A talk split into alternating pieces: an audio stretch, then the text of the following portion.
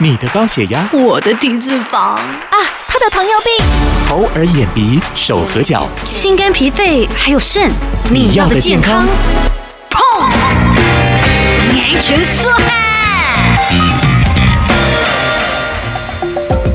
众朋友，大家好，欢迎收听你要的健康节目，我是主持人婷君。你黑掉了吗？是这个烈日下要维持白白嫩嫩，还真不是一件很容易的事情哦。所以，我们必须要内外夹攻。除了外在的保养之外呢，我们今天还邀请到了台北市市立联合医院林森院区陈怡如医师来和大家分享如何从这个中医的角度呢，由内而外做到美白保养。医师你好，主持人好，各位听众朋友大家好。嗯，其实说到这个美白，我们都会。直接联想到西方可能是医美技术，那针对中医的部分哦，中医的这个美白的概念又是如何呢？中医有一句话叫做“有诸于内行，必行诸于外”。其实一个人的外在，包括他的仪态啊、气色啊，包括毛发的颜色，其实都可以反映出他内在脏腑气血的一个充盛程度。所以基本上在中医来说，我们说望而知之谓之神，就是望诊就可以看出一个人各个脏腑的一个状况，其实是很重要的一环。在中医如果说要讲到美白的话，由内在脏腑的调整是一个很重要的一个概念。概念这样子，五脏要健康，我们气色就会好，可以这样讲，对不对？嗯，是是是。可是，呃，其实女孩子啊，很直接的会联想到黑斑啦，就是我们很怕出现黑斑。嗯、女孩子在这个皮肤问题上面怕的黑斑的产生哦，那么中医哦，中医学来讲，黑斑的产生它的病因又是什么呢？中医的病因可以分成，我们说外因、内因、不内外因。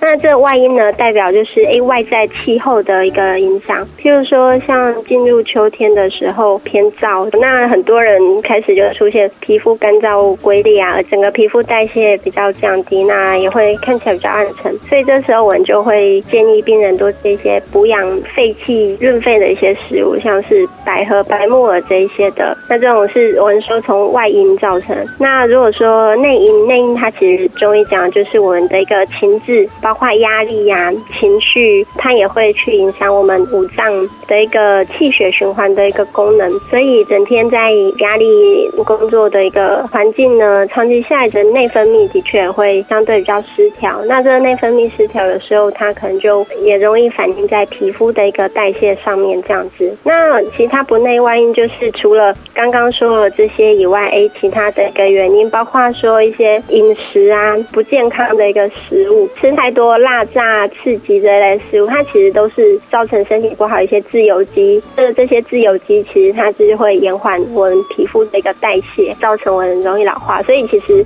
在西医来说，他们也会很强调抗氧化的一个观念这样子。其实中医的病因啊，跟西医它有一些相互连接的一个的地方这样子。大家想要白的话，很重要的一件事情就是把自己。你的身体调养好，我想这是一个很重要的前提哦。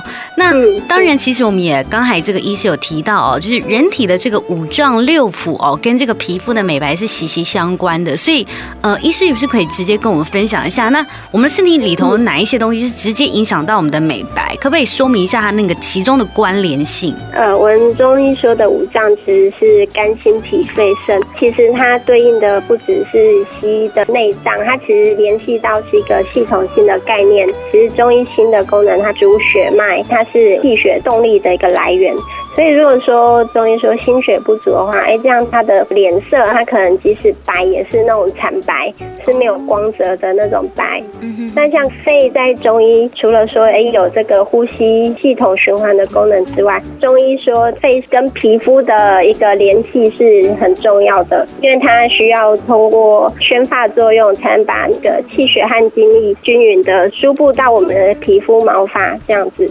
对，所以像秋天的话，这时候皮肤反而就是润泽会比较够，所以看起来就是干干，就容易出现一些呃皱纹啊的一个状况。那如果说像中医说的脾胃呢，它脾胃其实是肠胃消化吸收一个系统，所以它其实是气血生化的。